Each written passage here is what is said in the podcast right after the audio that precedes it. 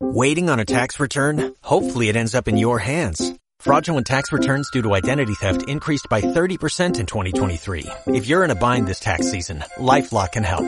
Our U.S.-based restoration specialists are experts dedicated to helping solve your identity theft issues. And all LifeLock plans are backed by the Million Dollar Protection Package. So we'll reimburse you up to the limits of your plan if you lose money due to identity theft. Help protect your information this tax season with LifeLock. Save up to 25% your first year at LifeLock.com slash aware.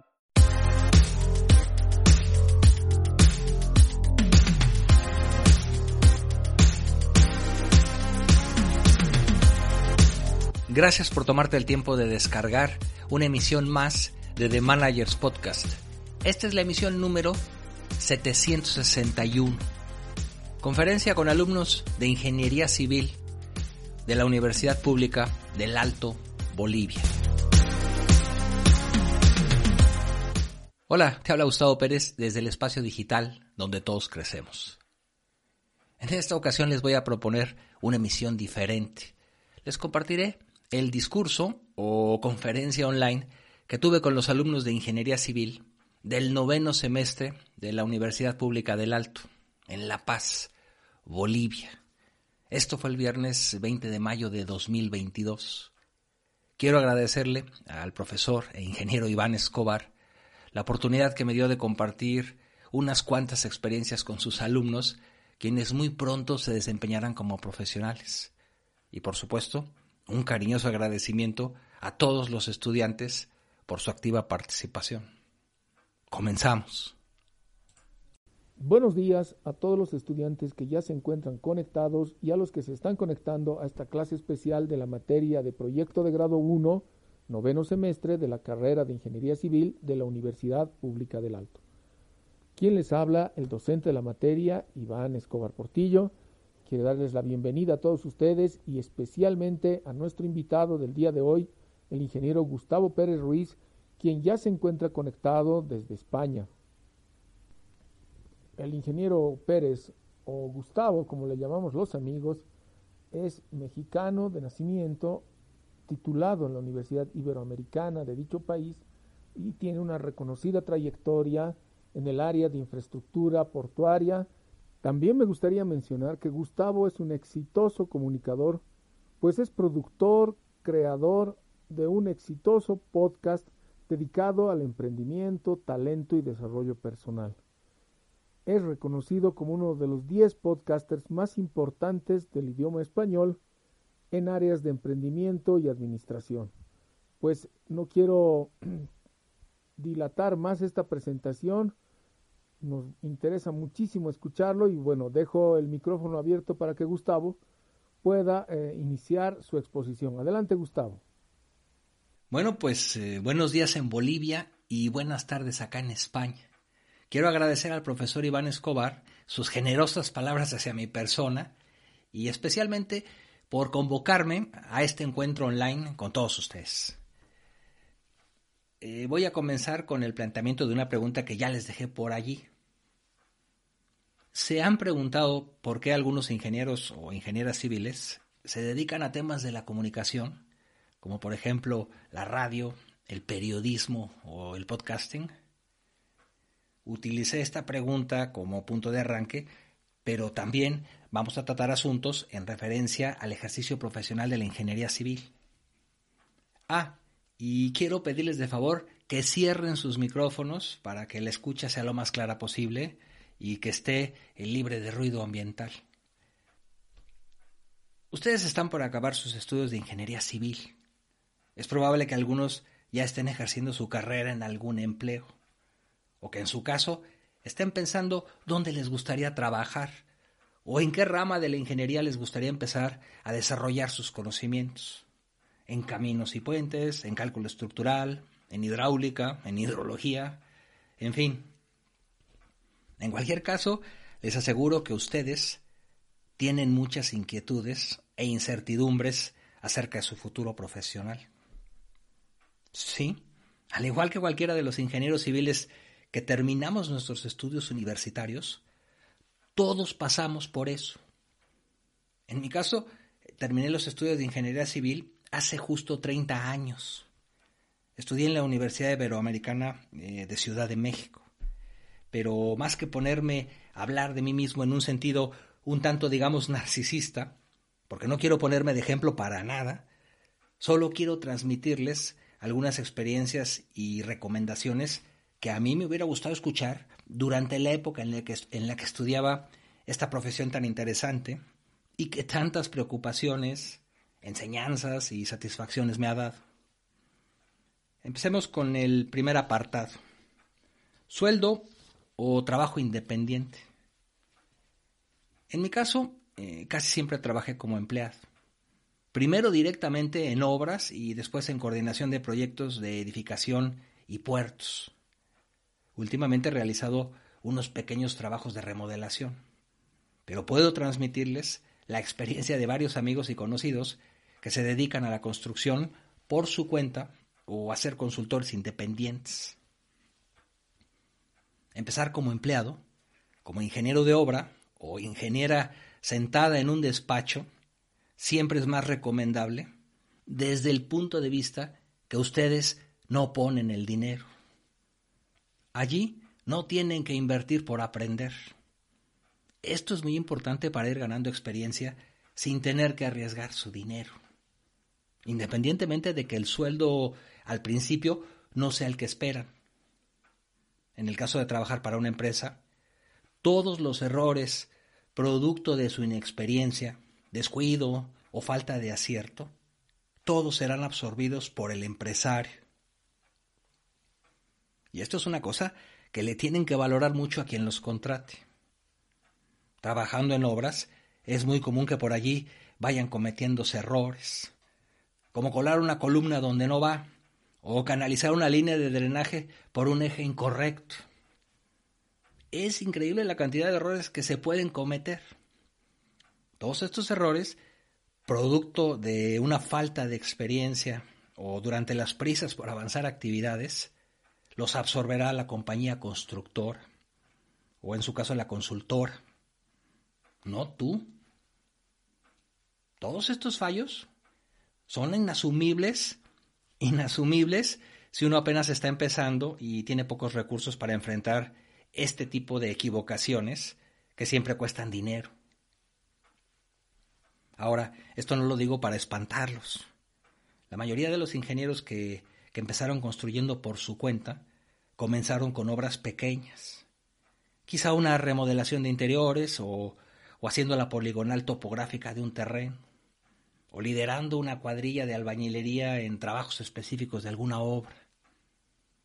No los quiero desmotivar para que uno o dos de ustedes se asocien con el objetivo de iniciar una constructora por su cuenta, lo cual está bien.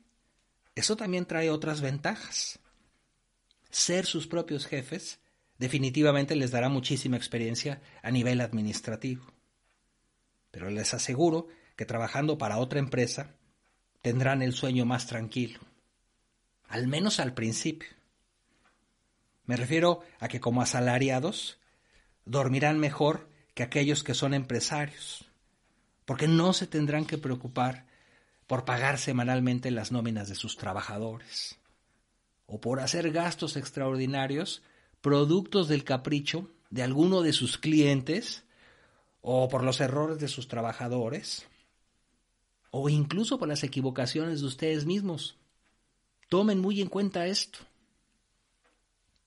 La tranquilidad y su sueño nocturno son factores muy importantes a tomar en cuenta a la hora de optar por emplearse para una compañía o trabajar por su cuenta. Y hablando de tranquilidad, de paz interior, pasemos al siguiente punto.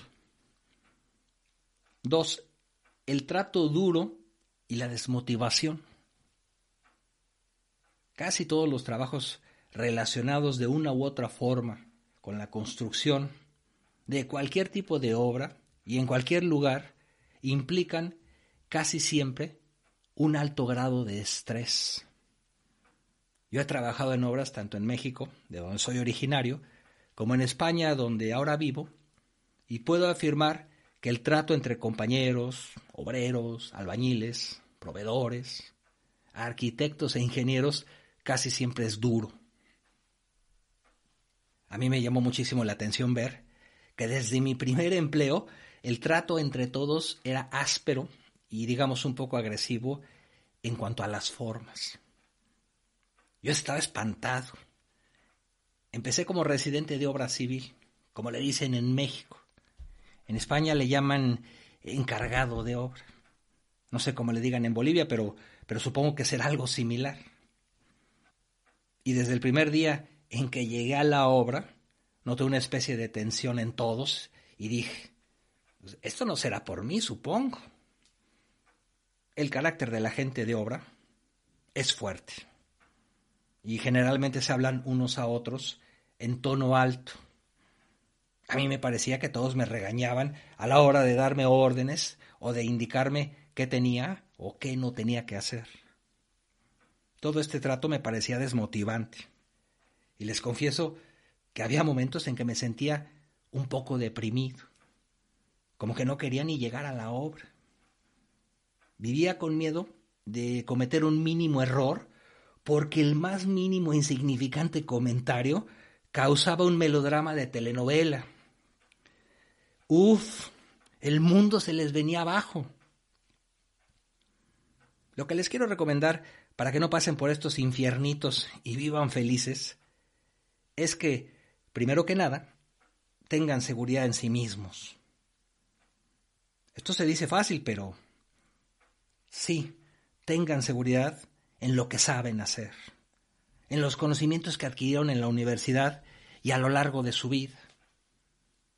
Tengan bien claro lo que han aprendido con mucho esfuerzo. Valoren los temas que dominan y atención. Probablemente lo dominen más que otros que tenemos varios años de habernos graduado, porque ustedes estarán recién salidos de la escuela, tendrán los conocimientos más frescos y también más actualizados. Ya sea que trabajen en un despacho o en campo, o sea, en una oficina o, directamente en la obra, siempre se encontrarán con gente que denotará un estado de tensión alto o muy alto y me di cuenta de que muchos estaban en un estado de estrés permanente debido a dos sencillas causas. Una, no planeaban las actividades. Esto es, no sabían programar ni controlar los tres recursos fundamentales de todo trabajo o actividad. Tiempo, costo y calidad. De esto me di cuenta tarde cuando un ingeniero con muchísimos años de experiencia me recomendó. Mira, Gustavo, te veo muy preocupado, como desconcertado. Me imagino que, que yo tendría cara de asustado, pues por algo me lo dijo. Y continuó, tú lo que debes hacer es preparar un buen programa de obra. Tu programa de obra. Que no te lo haga nadie más. Que tampoco te digan cómo tienes que hacerlo, ni qué parámetros tomar en cuenta, ni qué colores le pongas. Tú, a tu estilo, debes tener bien claro A.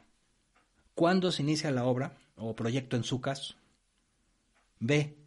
Cuándo debes entregarla. C. ¿Cuáles son los recursos materiales y económicos que necesitas? Debes conocer los topes a los que puedes llegar en cada etapa en que vayas avanzando. Y también me dijo, si tú tienes bien controlado cada día de avance, sabiendo exactamente dónde estás, conociendo si vas adelantado, atrasado o justo a tiempo, si vas gastándote más o menos recursos de los que tienes autorizados, tanto recursos materiales como financieros, entonces tú estarás llevando la obra en lugar de que la obra te esté llevando a ti. Una vez que empecé a llevar mis obras con más control, me fui dando cuenta de que ganaba tranquilidad, porque me sentía más seguro de lo que hacía. Sabía perfectamente en qué punto estaban todas mis actividades. Y cuando alguien, quien sea, quien quiera que haya sido, me decía, que iba con retrasos o criticaba mi forma de gastar materiales, le respondía con los hechos. Lo demostraba con mi programa de obra, con mi control de materiales. Sabía perfectamente si iba perdiendo dinero o si estaba gastando eficientemente. Ya más tranquilo, sin cara de asustado y sin ojeras en la cara, porque ya pude dormir mejor, me empecé a dar cuenta el por qué muchos de mis compañeros, jefes de cuadrillas, superintendentes, supervisores, maestros de obra, y hasta los dueños del proyecto, y muchos más que ni venían al caso, estaban en un estado de nervios permanente. ¿Y por qué? Porque desconocían el verdadero punto en el que se encontraban sus trabajos. Más bien se dedicaban a administrar problemas, administrar crisis y dirigir tormentas.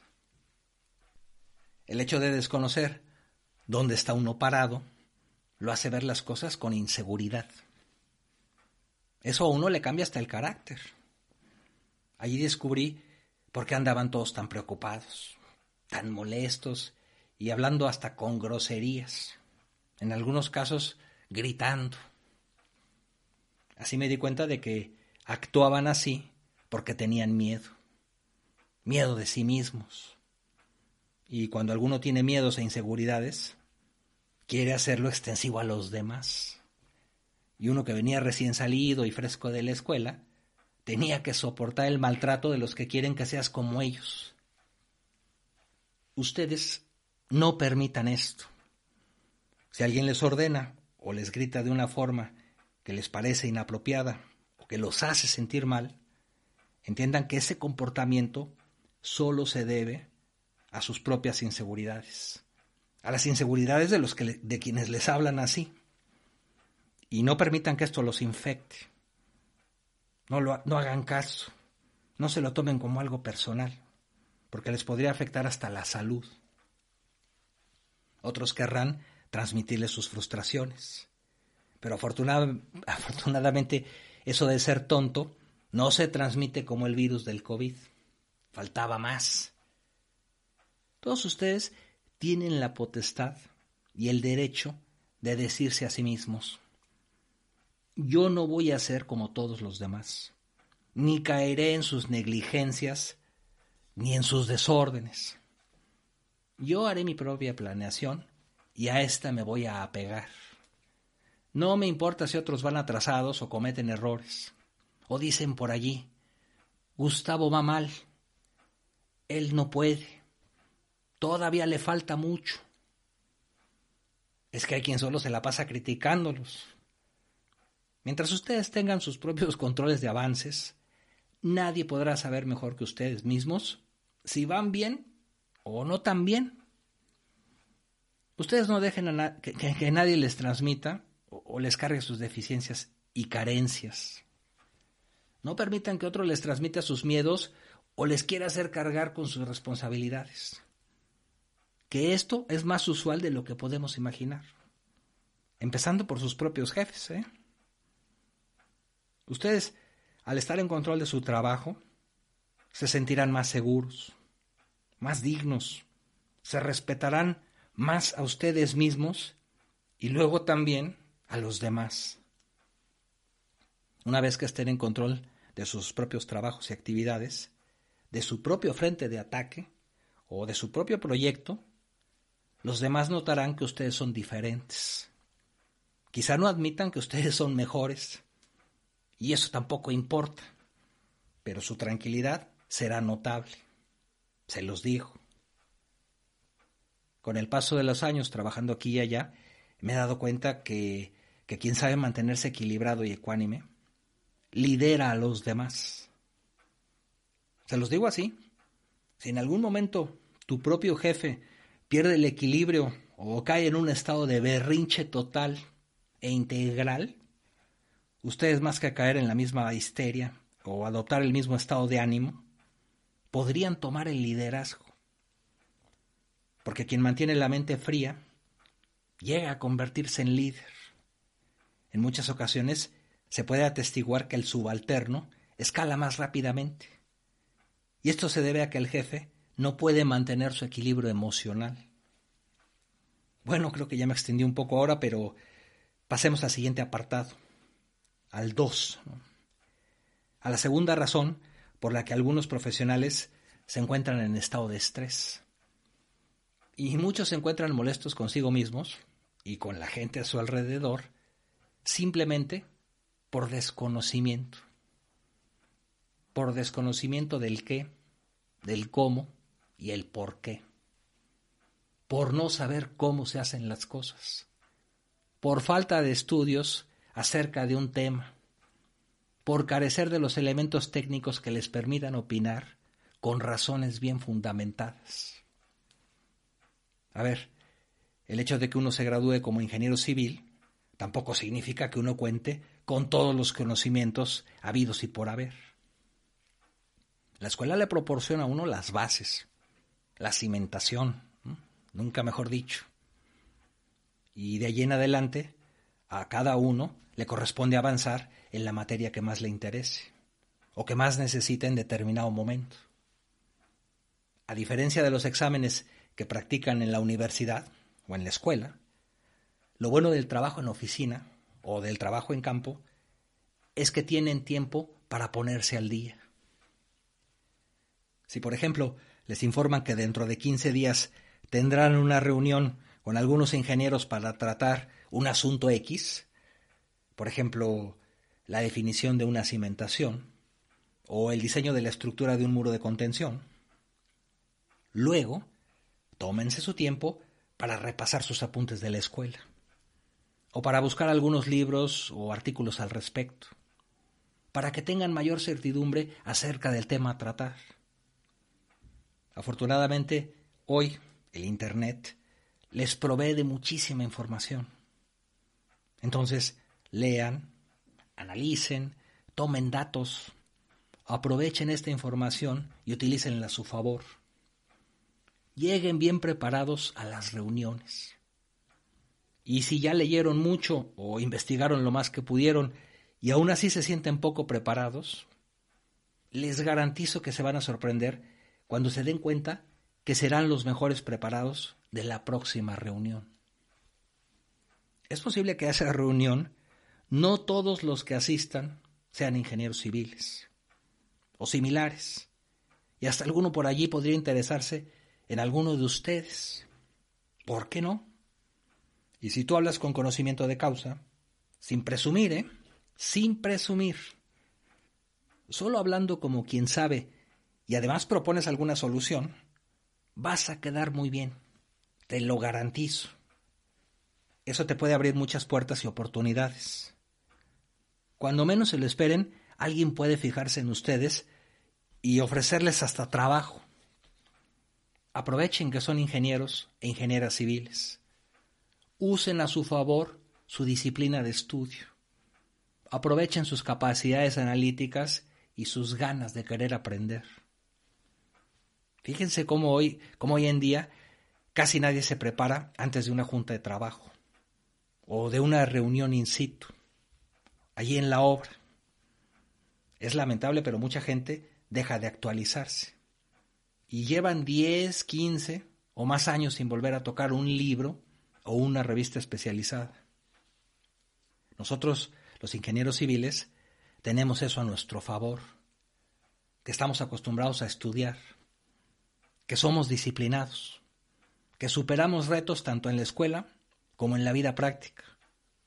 Y eso a ustedes les puede abrir muchísimas oportunidades, especialmente si donde trabajan existen pocas personas que entiendan una gráfica de momentos y cortantes, o que no sepan leer bien un plano de armados, o que no puedan interpretar una estratigrafía para proponer a qué profundidad se puede y se debe desplantar una cimentación.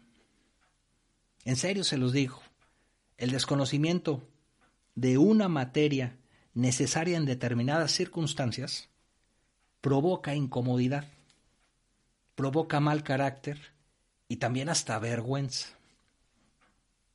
Sí, si ustedes llegan bien preparados, demostrando buen dominio y competencias técnicas, así reflejarán una gran tranquilidad y también proyectarán potencial de liderazgo. Esto nos lleva al siguiente punto o apartado. al 3. Las competencias o habilidades que cada uno tenga y las que va adquiriendo. Ahora hablando de las competencias o habilidades que cada uno tiene, esas competencias que los diferencian de sus similares, les quiero comentar que, como habrán notado, algunos de ustedes tienen inclinaciones diferentes en cuanto a gustos por materia se refiere. Esto es lo normal. alguna de ustedes le gustará el cálculo de estructuras y probablemente no le interese tanto el trabajo directo en una obra. O viceversa. Otros preferirán una materia específica, como la mecánica de suelos. Allí, en este caso, prefieres ir al campo o al sitio futuro de un proyecto a sacar muestras de terreno y posteriormente llevarlas al laboratorio para probarlas. Luego interpretarás los resultados para, proponer alternativas de cimentación o del mejoramiento de capacidad de carga del terreno. Este es un gusto muy particular. En fin, independientemente de que, unos, de que unos obtengan mejores o peores calificaciones que sus compañeros, al final, cada una y cada uno de ustedes va a terminar desarrollando la rama de la ingeniería que más le plazca, o la que el destino le asigne al azar. Así me pasó a mí. En México, de hecho, nunca llevé la materia de diseño de puertos en la universidad. Y fue porque la retiraron durante un año y, ya no la pude cursar, porque e, e, era una materia que se cursaba en el último año, así que pues cursé otra. Pero el destino me puso como coordinador de proyectos de terminales portuarias en una empresa de logística y transportes. Allí no tuve más que ponerme al día. Pero eso sí, contaba con mis buenas bases de mecánica de suelos, análisis estructural, diseño de estructuras de concreto y acero, y construcción pesada. Al final es aplicar todo el conocimiento de base que uno trae dentro y mantenerse en permanente actualización. Esa es una de las virtudes que tenemos los ingenieros civiles, que la escuela nos da la disciplina necesaria para que enfrentemos técnicamente casi cualquier reto. Casi, ¿eh? Casi. Porque por más que, que queramos, Tampoco nos podremos convertir en dentistas o en traductores de idiomas tan fácilmente. Eso sí les digo. Los estudios siempre me parecieron más difíciles que el ejercicio diario, diario de la ingeniería civil. Y creo que fue porque trabajando me sentía más libre.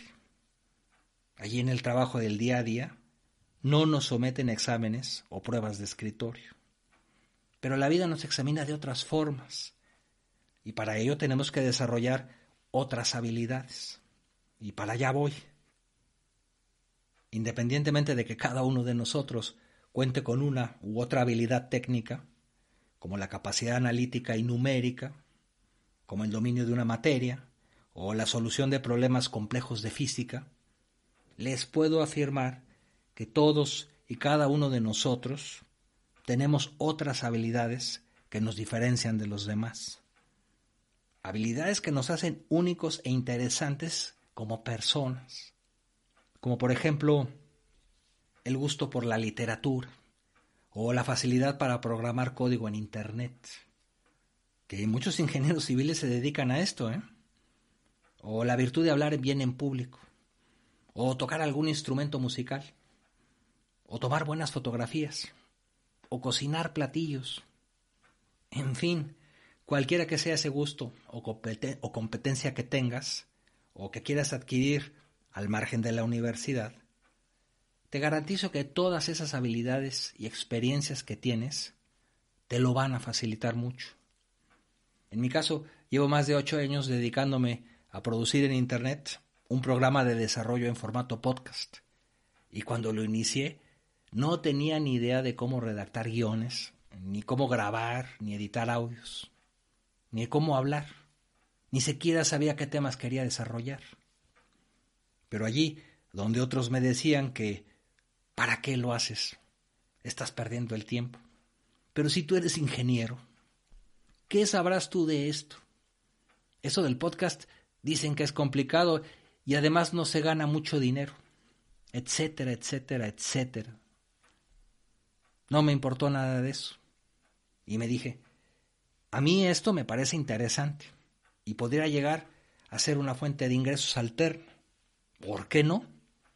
Entonces me, entonces me dije a mí mismo, con toda convicción, nada de eso que supuestamente tengo que aprender para dominar este, digamos, arte del podcasting, puede ser más difícil que haber estudiado ingeniería civil. De ninguna forma. Los estudios de ingeniería y los años del ejercicio de esta maravillosa profesión me han llenado de confianza para emprender cualquier cosa que he intentado. Claro que también he fracasado, porque además de la profesión de ingeniero, me he dedicado a otras cosas, como a vender artículos de plata o dedicarme al mundo inmobiliario, el de la compraventa de casas y terrenos. Muchos profesionistas que no estudiaron a conciencia, sean o no ingenieros, se pueden sentir inseguros o desmotivados a la hora de dedicarse a otra actividad, una que no sea de su propia profesión. Claro que no todos, lo aclaro porque no voy a generalizar, pero no he conocido a un solo o a una sola ingeniera civil que se eche para atrás a la hora de tener que aprender y desarrollar un nuevo conocimiento. Y esto se debe a que nuestra profesión nos brinda una enorme confianza en nosotros mismos o en uno mismo. Como saben, mi amigo personal, Iván Escobar, profesor e ilustre ingeniero civil, a quien ustedes conocen muy bien, también ha tenido un programa de radio, y uno muy exitoso, y además fundamentado en un tema muy interesante, que tampoco tiene que ver nada con, con temas técnicos de ingeniería, la marca personal. Todo esto demuestra que uno puede ser exitoso más allá de la ingeniería civil. He tenido la fortuna de conocer a una gran cantidad de colegas ingenieros civiles y también ingenieras civiles que trabajan en la radio, en la televisión, o que tienen un podcast, o que escriben para algunas revistas de asuntos hasta políticos. Y todos me confirman que la profesión de ingeniero les ha facilitado el que se puedan dedicar a otra cosa con seguridad, ya sea como trabajo principal, como empleo alterno, o simplemente por el gusto personal que sienten al ver que pueden alcanzar otras metas al margen de la ingeniería civil. Se los repito y reitero, sientan mucho orgullo y confianza de ser ingenieras, ingenieros civiles. Esta carrera les va a facilitar cualquier cosa a la que se quieran dedicar. Ahora vamos al último punto, al 4. Relaciones entre unos y otros compañeros. Absolutamente todos los seres humanos admiramos a gente que consideramos importante o como personajes destacados. Queremos ser como algunos de nuestros ídolos. Vemos por ahí a Cristiano Ronaldo o a Leonel Messi. Los vemos levantando trofeos de fútbol y luciendo cosas de lujo. También admiramos a las cantantes Shakira o a Taylor Swift. Y algunas chicas quisieran tener sus voces o su presencia o ser artistas. Y ahora también empresarias tan exitosas, tan exitosas como ellas, porque se dedican a varias cosas además del canto. En fin, tener modelos a seguir está bien, siempre que nos motiven a superarnos, a superarnos a nosotros mismos, ¿eh? No a los demás. Sin embargo, esos modelos no nos conocen a nivel personal, no saben quiénes somos. Muy probablemente nunca tengamos algún trato directo con ellos. A mí Shakira, por ejemplo, todavía no me ha dirigido la palabra, ni creo que lo haga aunque nos crucemos por la calle. Pero, pero más que admirar las cualidades y virtudes de esos personajes públicos, yo les pido que piensen en sus propios compañeros y compañeras universitarias. Y en otro momento, quizá en su casa, en solitario, hagan una pequeña reflexión y nombren una cualidad o una virtud o una habilidad que tienen cada uno de sus compañeras y colegas ingenieros. Puede ser que una compañera sea la mejor en diseño de estructuras de acero, Otro es el más responsable a la hora de entregar proyectos. Alguno es buenísimo para hacer planos. A otro le gustan mucho las pruebas de laboratorio. Hay una compañera que siempre tiene una sonrisa de amabilidad para todos, quien siempre te apoya después de un examen, te haya ido bien o te haya ido mal. Alguno más le apasiona la política porque siempre habla de eso. En fin, todas y todos tienen algo digno de admirarse. Algo que solo, usted, algo que solo ustedes hacen bien, o al menos mejor que los demás. Pues les pido que valoren esos atributos de sus compañeros y que los respeten, sin entrar en competencias. Entiendan que unos de ustedes serán buenos para unas cosas y otros para otras. Admitan que no todos pueden ser buenos para todo. No hay uno o una mejor que los demás.